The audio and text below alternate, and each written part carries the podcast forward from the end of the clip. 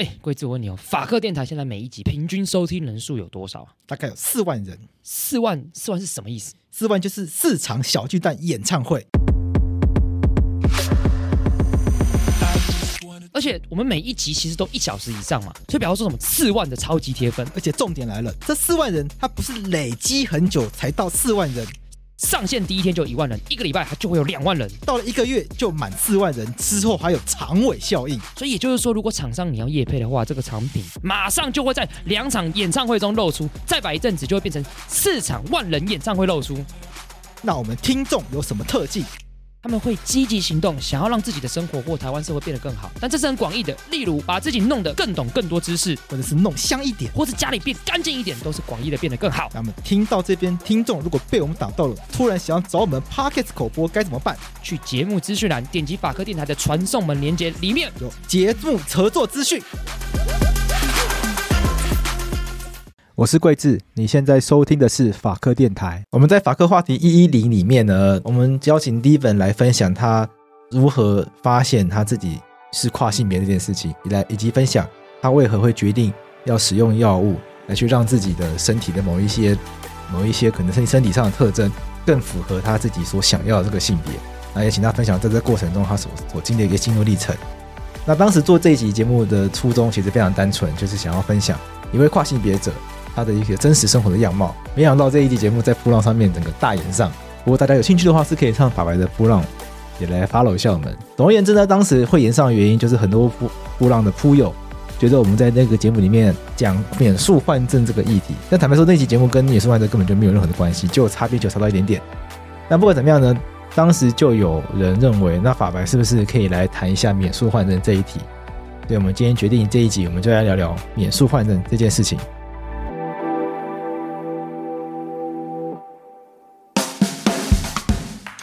天生的性别认同与你出生时你还是婴儿的时候你被指定的性别相异。如果我们出生下来，医院父母就已经帮你决定了你的性别，登记在他们的出生证明上面嘛。可是其实他们从来没有问过你，所以这就是为什么在跨性别运动里面常常在提的 gender self determination 性别自决权，因为他想要把性别我认同我决定的这个权利拿回到这个人身上，而不是由其他人帮我决定。理想上，终极目标是希望。不要有性别，就是性别不要再跟任何的国家制度、社会福利什么东西挂钩，就是不要再有这样的区隔。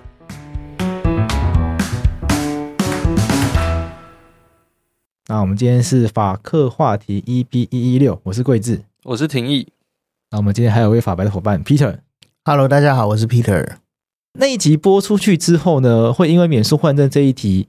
烧起来，我是觉得蛮讶异的，因为那一集内容完全跟免受换证没有关联。它标题标题本身没有免受换证，然后里面只有讲到大概一两句话，都是在讲跨性别本身的一些基础观念。我也有听啊，我觉得那集其实我自己听起来比较像是跨性别者的心路历程的介绍。对对啊，当然，因为我们只有找一个人来访谈，就是他也只能代表他，他的想法了。对。但他也一直有强调说，他也不能代表所有跨性别者。我们一开始强调说，就这就是他个人的一些经验嘛。嗯，对，那就是他个人的故事嘛。嗯，所以我就请婷婷去查查看，说到底为什么这个免试换证这件事情可以引起这么大的风暴？就是光是谈话性别，就有这么多人跑出来骂说，我们怎么可以支持免试换证？显然这边有一个很大的、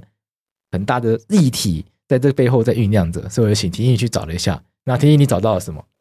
那这个议题会开始烧。主要是先从台北高等行政法院的判决开始。那二零一九年的时候，有一位跨性别女性啊，绰号叫小一，那她向桃园大溪户政事务所要申请呃变更性别登记，然后换发身份证，但是因为她没有递交一份文书，叫做摘除器官手术完成诊断书，所以她被拒绝。那小一这位小一，他被谁拒绝？她被户政拒拒绝，就户政，因为她没有。摘除器官，还要摘除阴茎跟睾丸。对，因为他没有把男生的生殖器官摘除，所以户政机关不让他变更性别为女性。是，这听起来很合理啊，我觉得符合一般大众直觉啊。那法院后来怎么判？法院后来就是，呃、欸，小这位小一后来他就提起了诉愿跟行政诉讼。那直到二零二一年的时候，北高行他就。做出一个一份判决，判决小一胜诉，那户政机关败诉嘛？那他的理由是说，他认为就是内政部的一个函释要求说，必须要先进行这个器官摘除手术，才能够换发身份证的这个规定，在这个函释它本身是没有法律的授权的，它没有呃，它违反了法律保留的原则，而且它。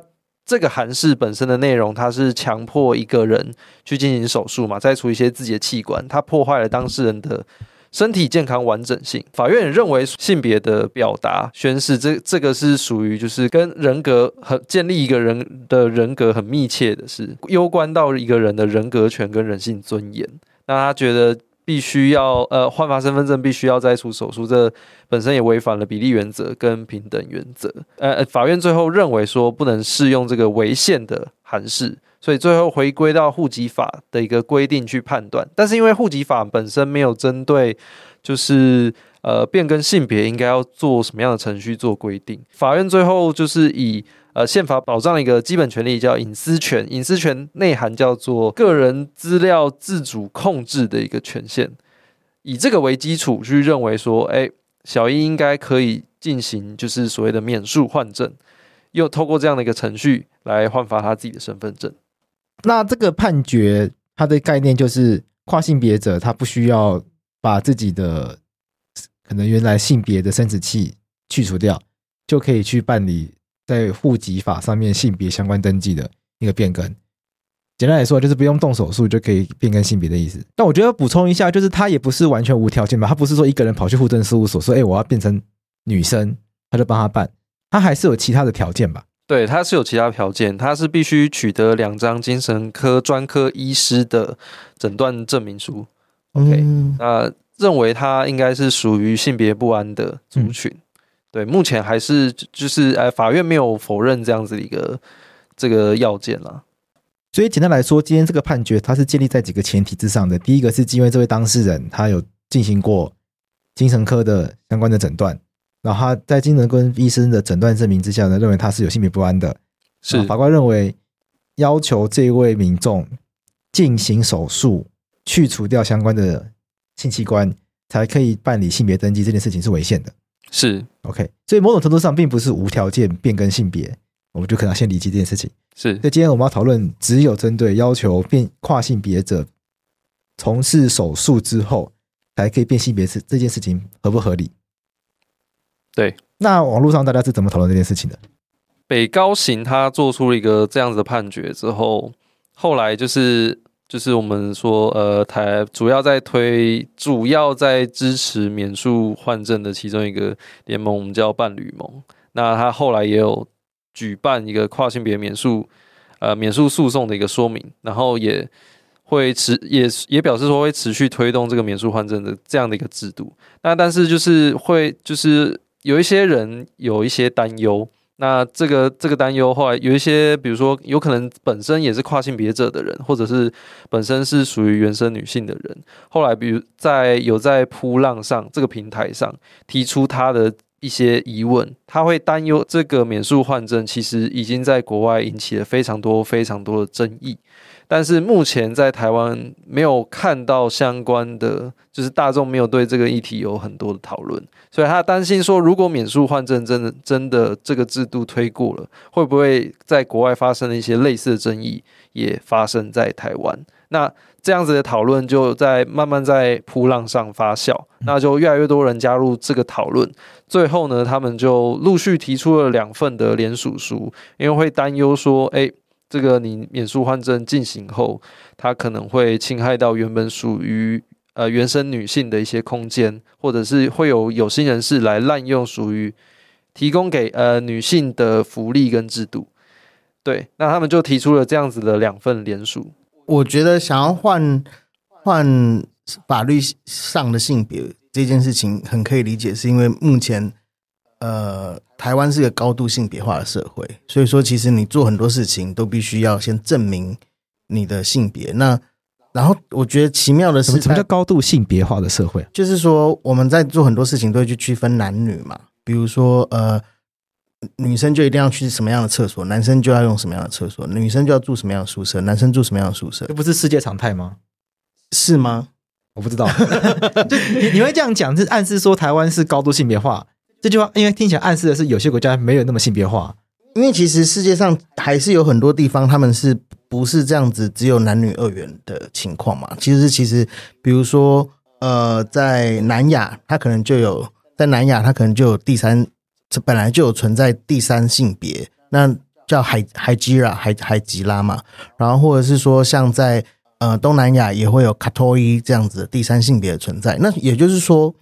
呃。完全把整个社会里面所有的成员想象，你要么是男，要么是女，这样子二分二切的方式，其实是一个嗯，不是，就是其实不是普世的啦，它不是理所当然的，对，不是个理所当然的情况。那它很大程度其实是基于，比如说现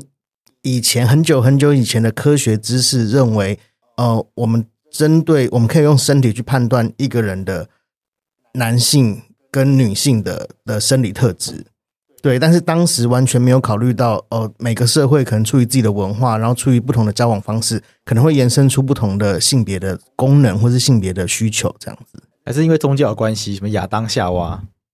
嗯，我觉得那那当然是有他自己的背景，可是那个可能是因为其实老实说在，在在比如说华语文化里面，可能受到那个影响没有那么高。对，可是可是其实。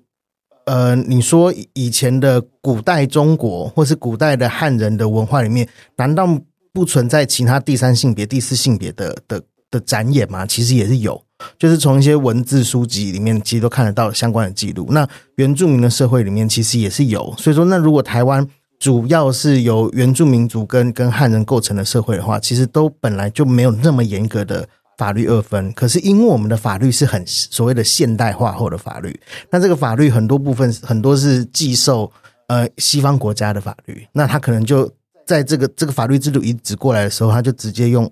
二分法去切割了，就是这样子的性别。可是我其实发现很奇妙的是，我其实看不到有任何一部法律真的认真的去说怎样成，就是就是法律上的男人跟法律上的女人是怎么定义的，我好像真的找不到。真的没有啊！我觉得这好像变成一个理所当然的事情，就法律理所理所当然写的男或女，民法里面就写男女嘛。对对啊，然后很多不知你在什么兵役法律写什么中华民国男子，然后其实 这些这些用语也从来都没有去定义说哦，那所谓的这些的里面的男女的男是有睾丸有有有阴茎的的的生物，或者是。呃，有有阴道的生物，其实从来没有这样定义过。可是大家就会顺其自然的，就是直接用这个生物学的角度去看这件事情。对，就这件事情好像是已经变成一个理所当然的事情。嗯，那我们刚才没有讲嘛？你说台湾是个高度性别化的社会。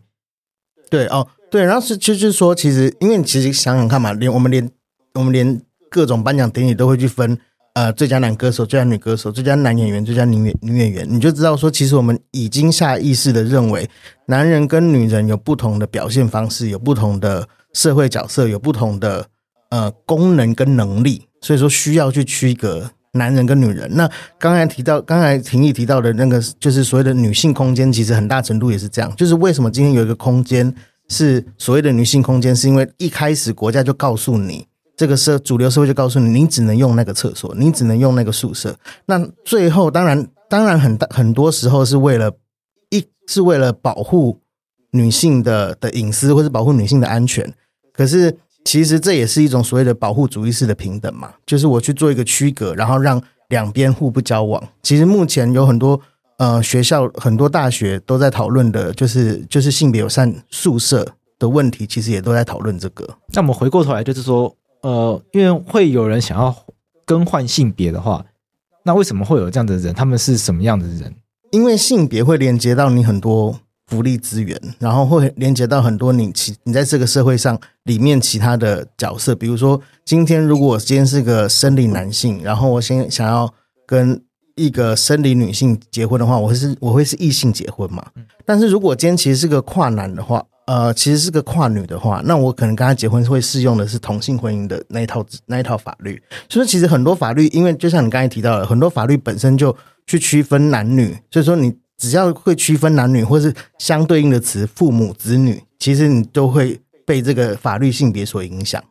对，所以我所以说很多人会想要去改变那个性别，是因为他发现他在就业、他在求学的的过程中遭遇太多困难了，因为我没办法在那些公共场域里面做自己。对，那我们跨性别者会有哪些种类？先谈跨性别者，我们叫 transgender 嘛。那我们依据美国心理学会的定义，指的它的定义就很简单，只是说出生时被赋予的生理性别跟他本身的性别认同不相符合的一个的一一类族群，我们就称它为跨性别者。但是我们在谈跨性别者的时候，就是要要有一个背景知识，知道说跨性别者 transgender 虽然它指的目前指的是这样的一个族群，但是因为过去在就像就跟同性恋是类似，他过去在理解这个这一类的族群的时候，其实慢慢从医学慢慢理解他们的他们的行为、他们的他们的特征，透过这样的方式去理解他们这些族群，所以会变成说，当我们在谈 transgender 的时候，它慢慢的包含了其他自己本身不认为自己是跨性别者。的一些族群，所以我们把这些族群聚集起来，我们叫它跨性别社群。那这这个所谓的跨性别社群里面包含的人其实非常多，就是我们刚刚讲的跨性别者嘛。那还有一一类人是本身是除了他是跨性别者以外，他他带有一种带带有一种强烈的变性的欲求，他希望能够透过比如说荷尔蒙，呃，施用荷尔蒙。的药物，或者是说进行性别重置手术，来达到就是改变特征的的一个目的，我们称它为变性者，那它叫 transsexual，T-S。那这就除了这两种，就是主要我们讲跨性别者跟变性者以外，其实还包含，比如说像是异装者跟。啊，我们叫恋物性异装，或者是说幻想变性性兴奋这这一类人，那这是什么意思呢？异装者只是说，就是他性别认同其实跟他的生理性征是一致的，但是他看到这个异性的服装，他知道那是异性服装，他就选择去穿它，他有这样的一个行为表现，我们叫他异装者。再来也有另外一种叫幻想变性性兴奋，是他会迷恋作为就是啊、呃、这这类人啊、如果是就是。这类人目前观察到是，就是会就是倾向女性比较多，就是迷恋作为女性的自己。那他会透过就是使用女性的物品，或者是体验身女性的身体现象，来激起他本身的一个性兴奋，会有这样的情况。那那除了这我们刚刚讲到这四种以外，还有包。跨性别社群也可以包含非二性别二元，或者我们说性别酷儿的人，比如说他可能认为他同时是两个性别，或者是他认为他同都这两个性别都不是他，或者是他认为他的性别是流动的，都有包含这样的人，还有包含说甚至可以扩张到呃间性人也会被归类，也可以被归类在跨性别的社群这个名词里面。你这边我想补充一下，因为其实其实刚才呃听你讲那个定义啊，他是说。当我后来发展出来的呃社会性别认同与我的生理性别是不一致，可是其实现在更常会去用的用语，其实是你所你自己天生的性别认同与你出生时你还是婴儿的时候你被指定的性别相异。那这个差别是什么呢？其实是因为其实有很其实我们出生下来就其实就医院。父母就已经帮你决定了你的性别，他们就直接告诉你你是男，因为他们可能抱起来的时候看到的性器官，他们就决定了你是男是女。有鸡鸡是男生，对，然后他们就会就会登记在他们的出生证明上面嘛。可是其实他们从来没有问过你，所以这就是为什么在跨性别运动里面常常在提的那个 gender self determination 性别自觉权，因为他想要把性别，呃，我。我认同我决定的这个权利拿回到这个人身上，而不是由其他人帮我决定。那这个东西其实很重要的是，他从他从阴阳人，就是刚才提到坚信人 intersex 的这个运动里面出发的。因为其实有很多阴阳人，他很多阴阳人，他小时候刚出生的时候，他可能呈现的是某一个。呃，性征是比较明显的，因此医院啊，或者是爸妈就直接帮他决定了一个性征。可是当他长大之后，他越来越多另外其他的性征发展出来的时候，越来越明显的时候，或者他自己有自己的性别认同的时候，他就会发现他小时候被剥夺、被摘除的性器官其实是一个问题，所以他等于是。他小时候被决定的那个性别，跟他自己所认同、所认同的性别是相相违背的。那他因此，当然他就会因为这样子变成所谓的跨性别者。可是对他来说，他其实从来都不需要跨。如果你让我自己决定的话，我从来都不需要有跨这个动作，我就可以做自己了。所以，Peter，你的意思是你认为每一个人应该要有自己决定自己性别的权利？嗯，对。因为这件事情是非常违反一般人的直觉。我到我觉得我们在这边，我们需要先讨论一个更更核心问题，是说到底性别这件事情真的应该要让人们自己决定吗？台北高等行政法院这份判决，这个法官认为性别应该是要可以自己决定的。但是我想核心的问题是不是要先处理？是性别这件事情本身真的是可以自己决定的吗？难道我们人不应该按照自己生下来的这些物客观上的条件来去判断你的性别吗？嗯，当当然，性别这个概念被发展出来，其实就是一个治理人们的工具嘛。这概念发展出来，其实它就是要根据你的性去做区别。就这一段，可能有些听众会觉得很深，就是有点抽象，不知道讲什么。讲直接就是说，性别这件事情是我说了算吗？还是它应该有一些客观标准？比如说，你当你有了阴茎，你就一定要是男生；你有了子宫，你就一定要是女生；或者是你没有子宫，就一定不可以是女生；你没有阴茎，就一定不可以是男生。我们应该要赋予性别这样子客观的标准。还是我们要让性别这个概念成为一个人们可以自己决定，即使我有阴茎，我也可以觉得我是女生。嗯，其实这就是这，我觉得这就是跨性别运动，呃，为就是各个社会带来的一个冲击，尤其是生性性别二元的的社会来说，就生性社会一定要有男有女，有男有男有女，而且而且不可以不男不女，而且男生有固定的样子，女生有固定的样子。OK，然后通常就是用身体在区分嘛，所以说其实当就算有一个女生，呃，她完她整个。她就是她是个生理女，可是她可能有有点胡子，或者是她可能手毛脚毛比较长，她可能就会被大家开玩笑嘛。对，对，对，女生只要稍微就是手毛多一点，对，她不用到真的很多。然后换句话说，其实就算是一个生理生理男好了，可是他可能比如说呃，他的胸部比较大，或者是他可能那就是屁股比较大，他可能也会被笑。哦，男生翘屁股就被笑啊，或者是被说什么女乳啊这种的。对对对，所以说其实我们真的很喜欢用身体的。的的特征去去要求每个人，就是不符合那个既定的我们所谓的刻板印象啦。对，那当然就是我们平常讲的性别刻板印象，讲的是性别气质嘛，讲的是哦阴柔或者是阳刚。可是其实我们也很常对身体有既定的刻板印象。对，那这个其实都是回到最一开始的讨论，就是其实它是一个很坚定的性别二元的的切法。那当然，性别二元它很主要的目的就是它它是一个。治治理的工具嘛，它让这个社会有一个性别秩序，然后就会有一个有大家就知道分配好工作是什么，然后所以跨性别运动其实就很本质的在在 challenge 在挑战这个东西。那其实这这其实也可以想象那些在主流社会里面活得好好的，而且任其安排也没有埋怨的人，就会有一些。就会有一些会困惑，甚至会觉得很不舒服。对对对，对，就会觉得我我习惯生活的秩序被挑战，没事好好的就吵着干嘛？已经习惯这个秩序，而且认为这秩序对自己有利，可以保护到自己的人，反而会觉得自己遭到侵犯啊！对啊，对啊，因为我觉得有一些女性，她的论论点就是像刚刚婷婷讲的，女性的福利啊，女生的专属空间啊，会因为跨性别者带来这个挑战遭到破坏，嗯，他们会有产生疑虑。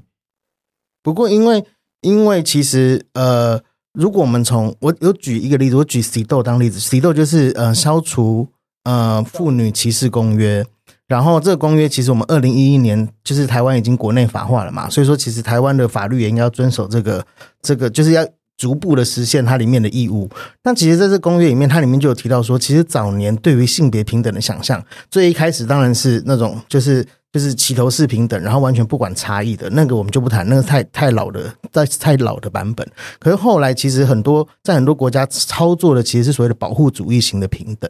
就是我为了保护女性，所以我不让他们夜间工作；为了保护女性，我不让他们去哪里去哪里去哪里。其实好像就是把他们视为弱者，这样在保护。然后，可是渐渐久了之后，这些平等措施会被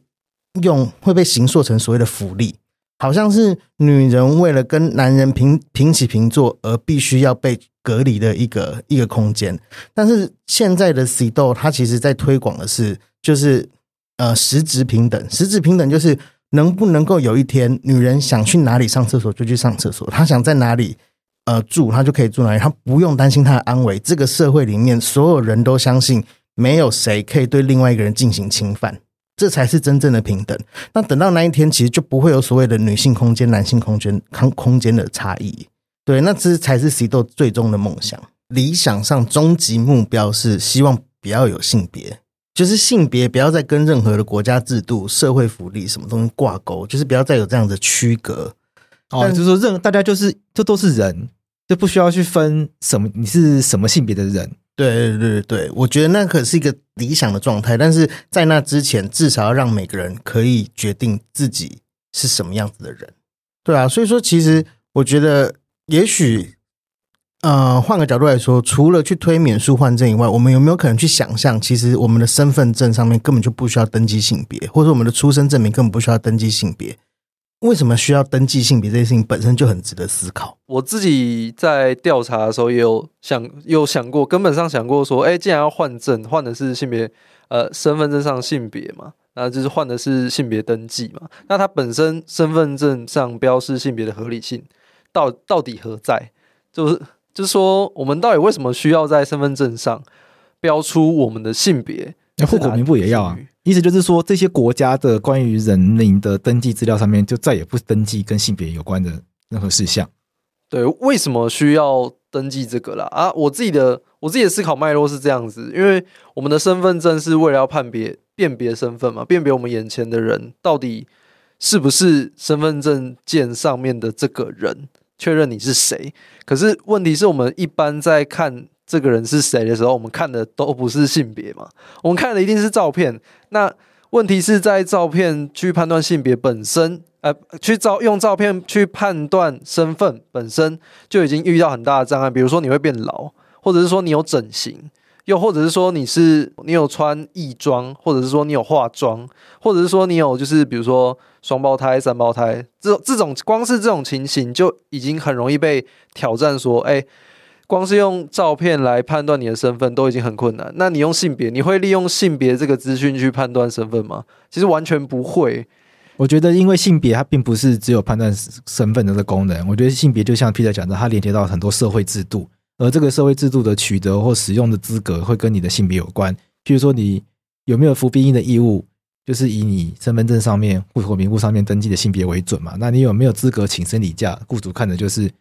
雇主不会请你说，哎，请你把，请你去医院做一个鉴定报告，让我知道你的目前荷尔蒙浓度啊什么的。他就目前就是看身份证嘛。可是那些都是可以成年后再登记的事啊。对，所以说其实不需要在一出生就回应 Peter 的质疑，就是身为什么身份证上面需要登记性别？如果要把它拿掉的话，就表示说一切的社会制度都要重新思考，到底需不需要或应不应该再以性别作为一个差别？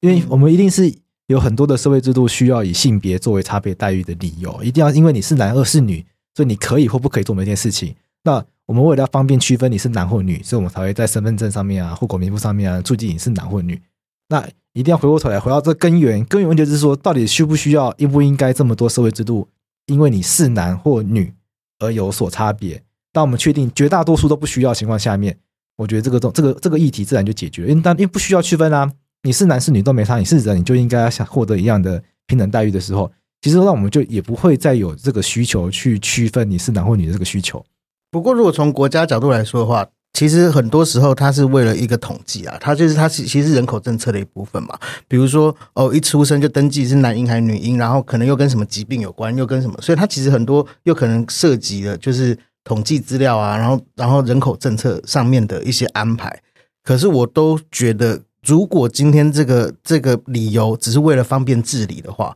那他可能就真的不符合廷义刚才说的，就是它的合法性跟、它的正当性可能没有高到影响另外一个人的人权，因为毕竟它就只是一个统计学上的需求而已。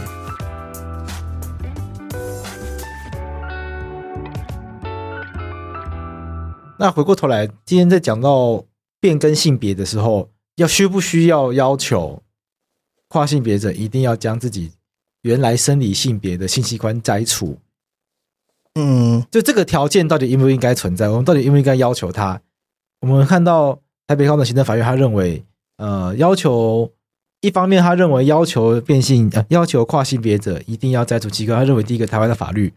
没有明确的依据，所以等于台等于违反了法律保留原则，你不可以在没有法律要求情况下面强迫人家一定要把自己的器官摘除。那即使有法律依据，这个判决似乎也会认为这法律有机会违宪，因为他认为每一个人应该要有权利决定自己的性别。那如果要求他在决定自己性别的情的时候，必须要去从事这种极度伤害自己身体的行为，这位法官也认为说这样子的一个行为是侵害人性尊严的。呃，我目前收集最多的理由，其实本身并不是呃就是以法论法的。对对，它比较当然一定会有很多是法律以外的东西。对，有很多是法律以外的东西。那例如说，呃，我比如说美国在二零一五年国家跨性别平权中心，他们做了一份报告，叫《国家跨性别歧视调查》。他们针对两万七千七百一十五名跨性别者跟非二元性别者，他做了调查，他就显示说，这个跨性别者他呃曾经自杀或企图自杀的比例是在四十 percent，受访者中占四十 percent，那很高诶、欸。对，那很高。它比起当时美国整体低于五 percent 的几乎快一半嘞，是超出呃是八倍以上。对，不仅是比一般一般人八倍以上。更是说，这个群体几乎有一半的人都尝试自杀过，因为百分之四十几乎就接近一半了，所以这其实是一个很，我觉得是一个很很惊人，就很让很令人伤心的事情。是他他们呃，可以说是就就透过这个调查，我们可以发现，其实是跨性别者他们在面对可能在社会的各种活动上面都遇到很多的歧视跟障碍，所以这会造成他们呃心理健康上的一些问题。那啊，不不不仅是心理健康方面的问题，在身体在身体呃身心安全上也会有一些问题，比如说像骚扰，这些受访者中骚扰被骚扰过的比例是四十六 percent，那被性侵的被性攻击的比例是四十七 percent 啊，曾经有身体攻击的有也有占九 percent，还有包括说在财呃在财富方面，比如说他们的贫穷比例是比美国。呃，是美国平均人口的人口平均的两倍，失业率是三倍。那美国人的平均拥有房产是也是跨性别者的四倍，就可以发现说，他们不仅是身心方面的问题，这也连带影响到就是他们自己本身财富，他们会陷入贫穷，他们没有办法拥有房产等等这方面的问题。那它是一个全面性的。那在在社会科学与医学这份期刊里面，它就有份二零二零年也就有一份研究是得出一个结论，是说法律上的性别标示跟姓名的改变，它跟降低性别不公对待造成的负面情绪影响，以及改善跨性别者的心理健康表现有相关性，所以会认为说，就是我们今天谈免诉换证的议题嘛，谈的就是换证、换证、换换发一个他。符合他性别认同的一个性别的身份证明，那这份研究会认为说，你如果去增加这、这个这个门槛的话，有可能是是会让那个改性跨性别者的心理健康也受到更多的影响的。嗯，这边我其实可以补充一下，因为其实刚才也有提到说，呃，跨性别者其实因为他如果没办法改变他是呃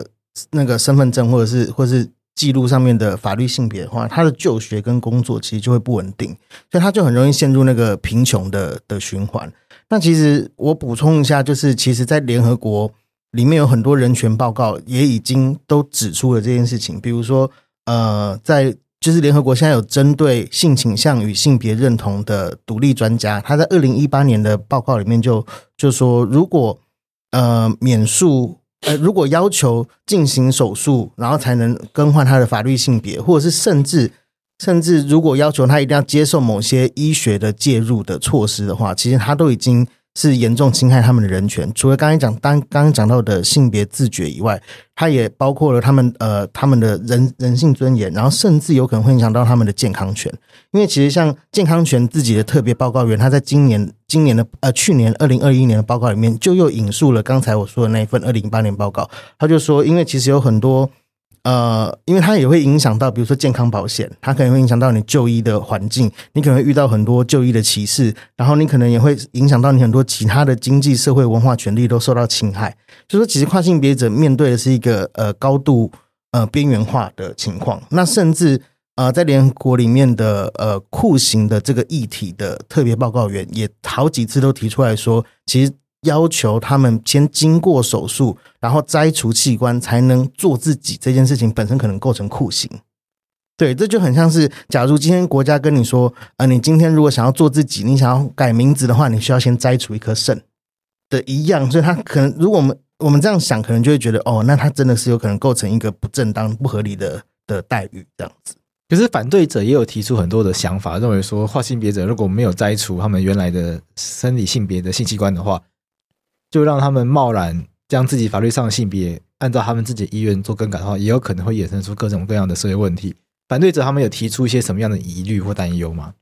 呃，反对者的疑虑主要分成两个部分啦，一个是针对呃，如果你真的采行了免诉换证的制度，它可能会侵犯原本专属于原生女性的一个空间。那另外一个会是有呃，可能会让有心人士去滥用原本专属于女性的福利与制度。那他们有举出非常多国外曾经发生过争议的一一些例子。那我们举几个例子，比如说呃。一个很有名的是在英国发生的一起，就是跨性别女性性侵监狱狱友的事情。那这这位呃，这位跨性别女性名字叫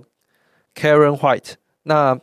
他曾经在二零零三年的时候迷奸呃友人的妻子。那有又疑似在二零一六年的时候性侵过他的女友。那在二零一七年的时候，他因为刺伤邻居的一个这个案件，他在候审的期间，他开始进行一些女性的装扮，还有。他他会说他有一个女性的认同。那在二零一七年的时候，他就接连犯下两起性呃，我们说性骚扰的案件，就是他在其中一起是在呃女狱友的后方，就是露出了他的生殖器。这两个这两个案件对于英国的影响非常大，因为这个案子这个案件的发生，让英国后来决定就是在原本属于就是女性监狱的空间里面设立一个叫做跨性别监狱的地方。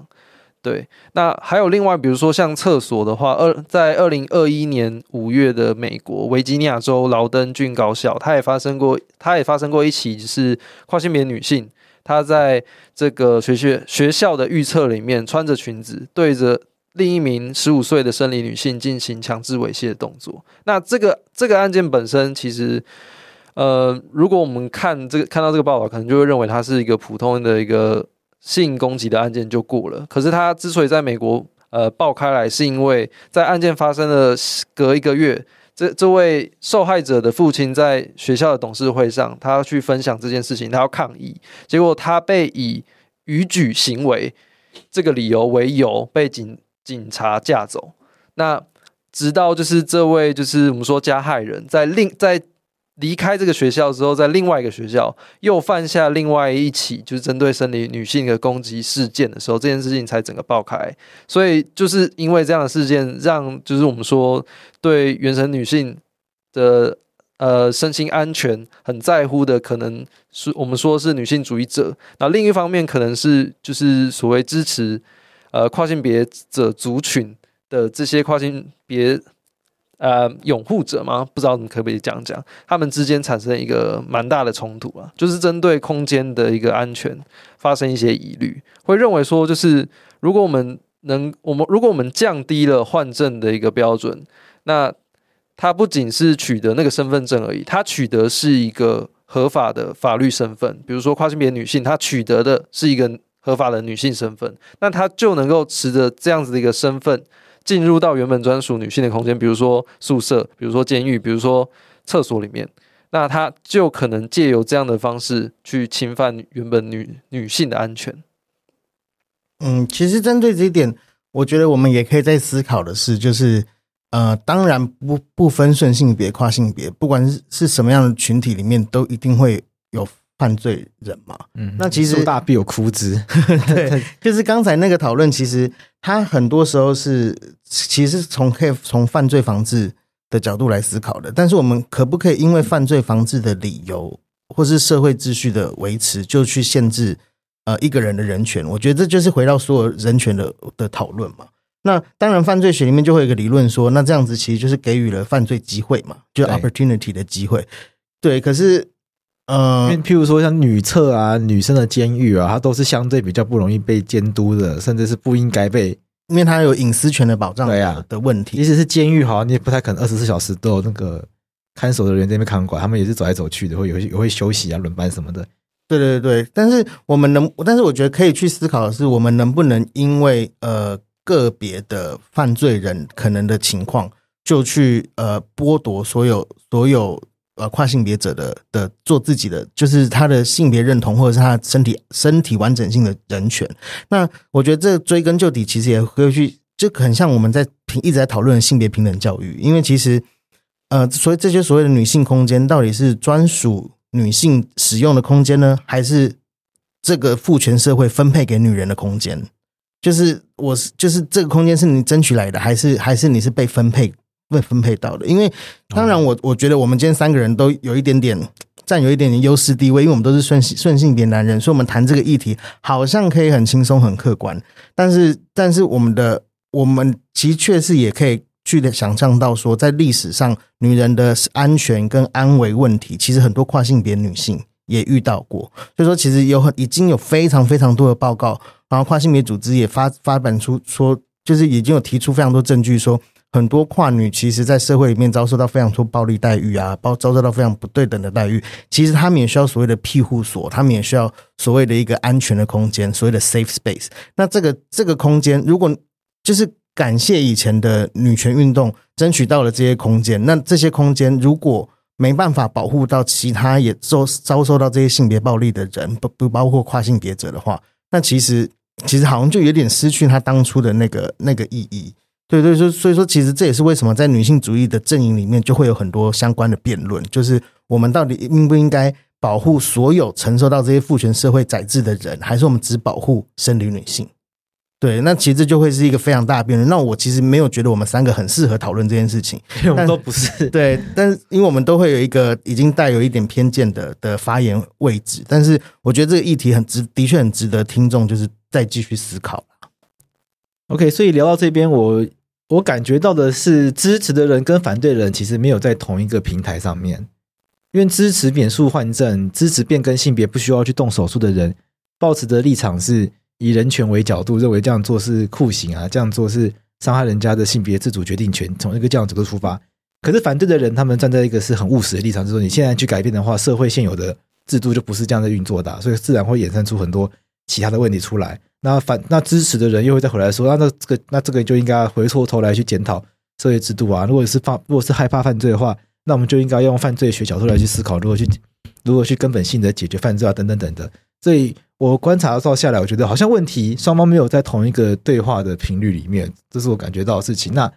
是不是因为，就像 Peter 一开始讲的，这个一开始这个是不是就是因为社会很根本性的性别二元的价值观所导致出来的一个状况？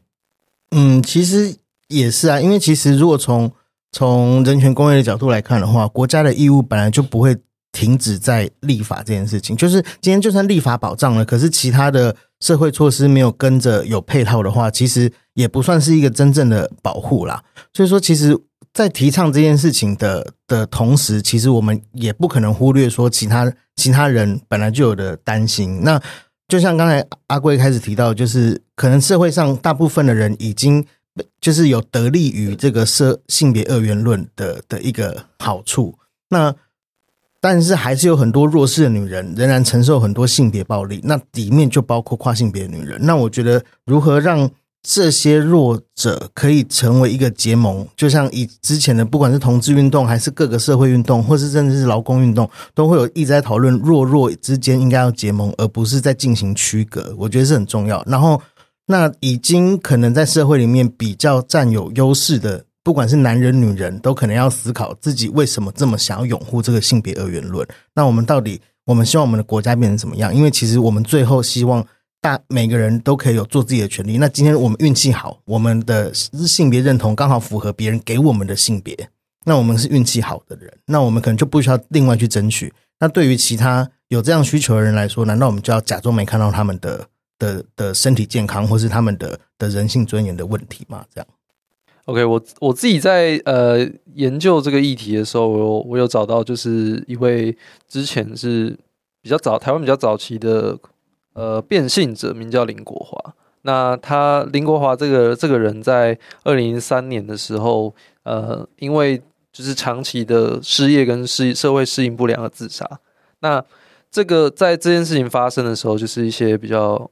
就是拥护跨，就是支持跨性别运动的一些组织都来出来哀悼，然后还有包括说医师有来讲解说为什么还会发生这样的情况。那这个意思就是有讲说就是。其实林国华这个这位这位变性者，他本身就是有焦虑跟忧郁症很严重的情况，所以医师一直不敢让他进行所谓性别重置手术，因为医师会认为说，他带有一种心态，是他认为性别重置手术能够解决他生活上一切，不论是就业也好、家人也好、朋友也好的种种问题。但事实上，就是这种问题其实常常不会因为所谓我们讲说免术换证的换证，你把证换了，或者是说你进行了手术了，就很多问题并不是你。真的去手术跟换证，你就能够直接解决的，反而就是会像林国华一样，他后来选择自己去泰国进行完手术，然后回来，却又却还是持续发生了，就是他长期找不到工作的现象，最后因此自杀。所以我自己看待这个议题，我会发现说，呃，这有点像是跨性别者他们。他们长期以来处在一个性别二元的社会里面，处于一个弱势。他们希望终于能够做自己的时候，就是取得那个证件的时候，他终于从这个性别，比如说跳过跳过去，跳到另外一个性别了。可是他们会直接被这个另外一个他们他们所认同的性别挡在外面。本来想跳过去，却在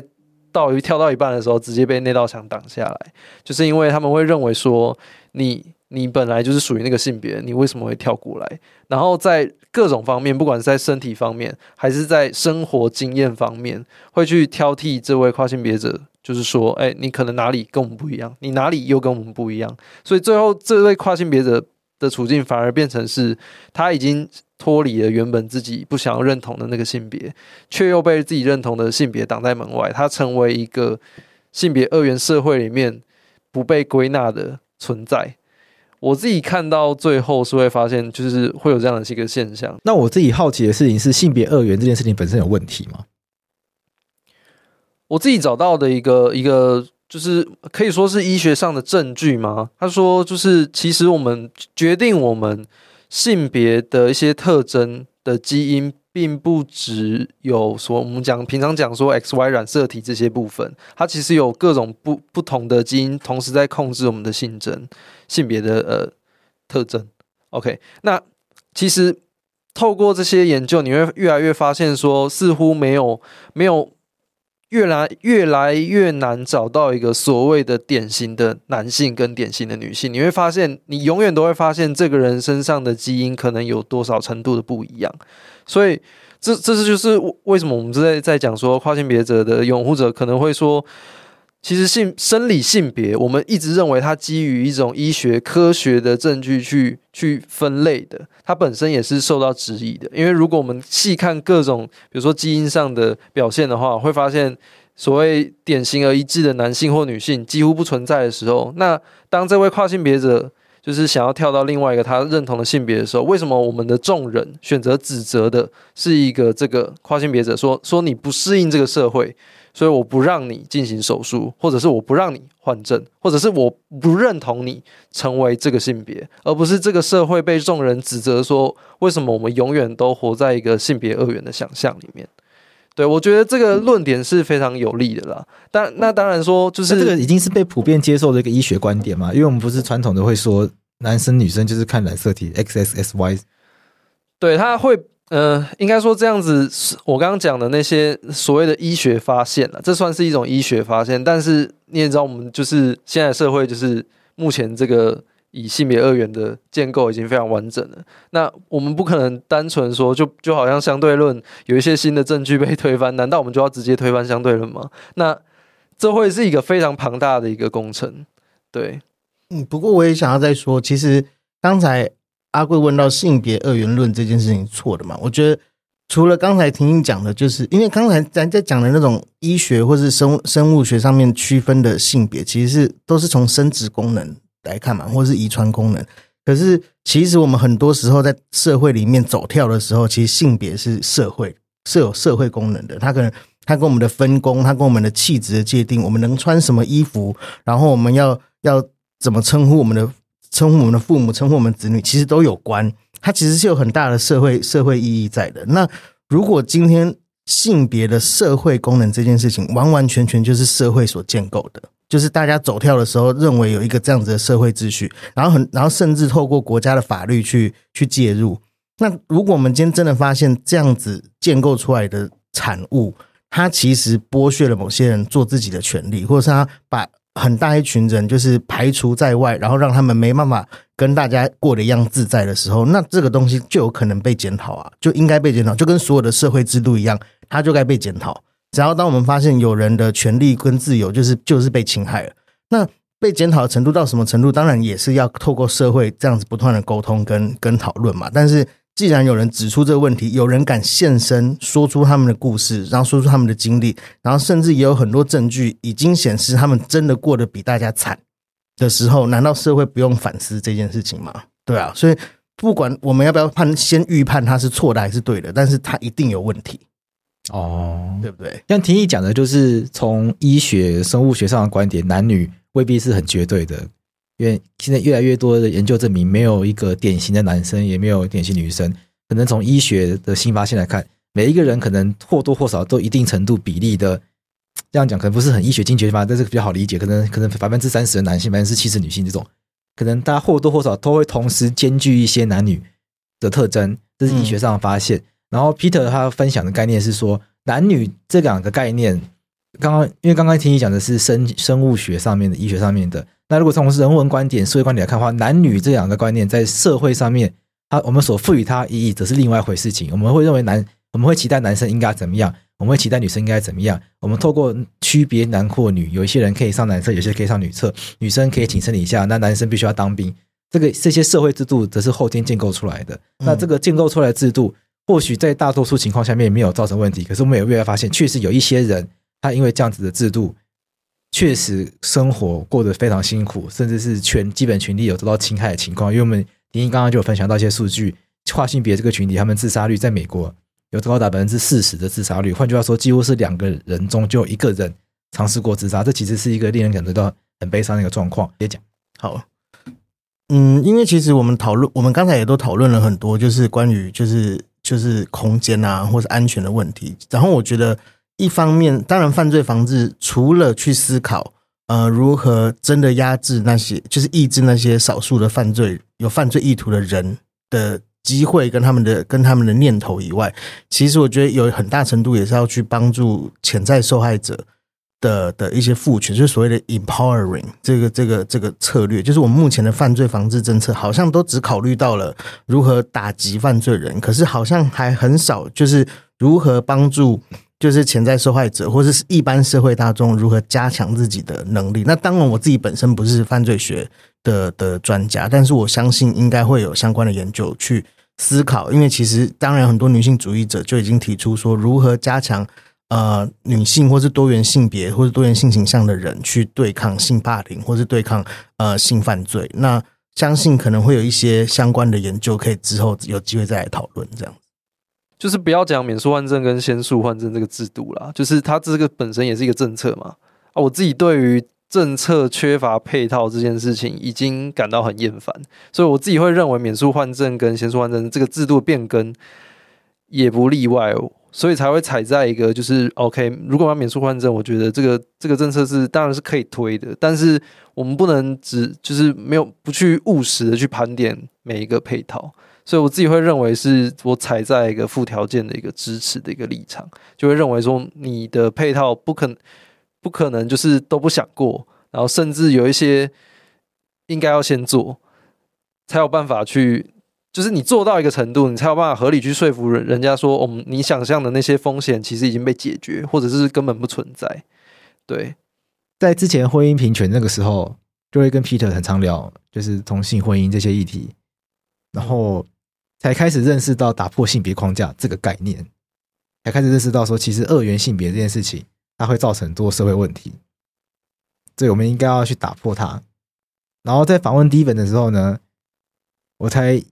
我我发现到一个很有趣的事情是，哎，那这不就是一个在二元框架下面的选择嘛？我要从 A 变，我要从男变女，从从女变男。他这件事情本身没有在打破这个框架，而是在既有的框架下面做选择。嗯，那我没有要说这件，我没有要说迪粉啊，或者是任何一个想要任何一位跨性别有错。我只意识到说，他跟我之前理解的一些方向又不太一样。所以在换句话说，这一件事情，它是建立在，它是它的讨论的，呃，这件事情它在发生的情境。是在既有的社会框架下面进行的，所以它自然就会遭遇到很大的挑战。是因为既有的社会框架自然会存在，表示也有非常多的人他们是接受这个社会框架，他们是认同这个社会框架，他们会希望，